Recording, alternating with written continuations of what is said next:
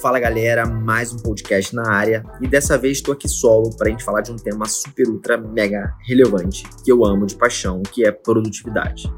E a gente vai falar sobre como saber priorizar as suas atividades vai te deixar uma pessoa mais produtiva. Mas não vai ter muita enrolação não, tá? É, eu vou trazer um, um, uma parada que eu aprendi, tá? Lendo Tim Ferriss, que ele tem aquele livro Trabalho 4 Horas por Semana, que eu indico para todo mundo, tá? É, vai te tornar uma pessoa mais produtiva, pelo menos mais sagaz, para você aprender a ser mais produtivo. E é o seguinte, ele fala uma coisa muito legal, que é sobre é, se você tivesse apenas quatro horas por semana para trabalhar, você o que, que você priorizaria, né? Quais seriam as suas atividades chaves que você faria ali para você poder é, ter o maior é, resultado possível, o maior êxito, tá? E trazendo para a sua rotina, vamos supor que você está no estágio.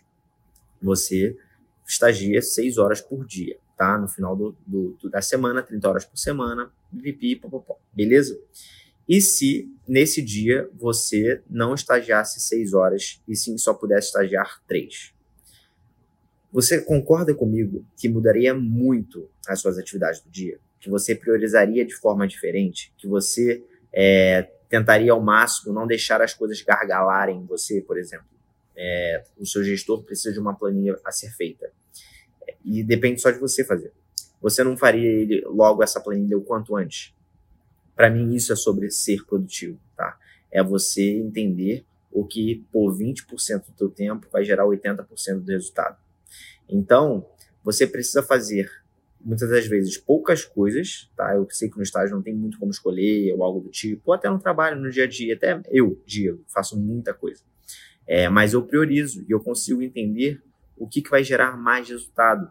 Então eu consigo botar ali na balança, pô, o que, que é coisa de cliente, o que, que é coisa interna, o que, que é coisa que, porra, eu consigo postergar um pouco para poder priorizar essas outras coisas.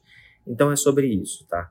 Coloca na balança e eu recomendo, tá, para você poder é, fechar isso aqui, fechar esse podcast, depois poder dar uma estudada sobre a matriz de Eisenhower, tá? Que vai te entender, é, vai te ensinar é, e te ajudar a colocar em cada, cada quadrante, né, que você vai ver como é que é essa matriz, é, o que, que é importante, o que, que é urgente, o que, que são os dois e tudo mais, tá?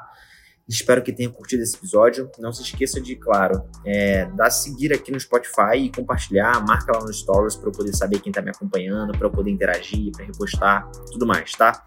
Um prazer estar aqui com você e te vejo na próxima.